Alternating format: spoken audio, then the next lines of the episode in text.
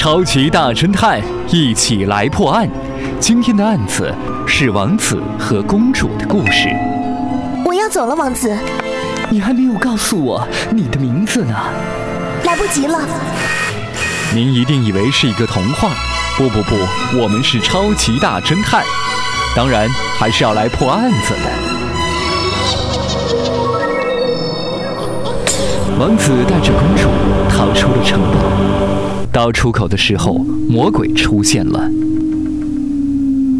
魔鬼说：“白色代表天使与恶魔对立，所以穿着白色连衣裙的公主，你不能通过，必须死在这里。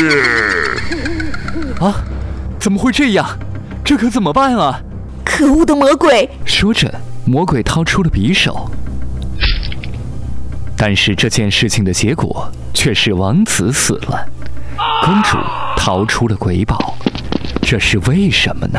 你就是大侦探，欢迎你来推理，来破案。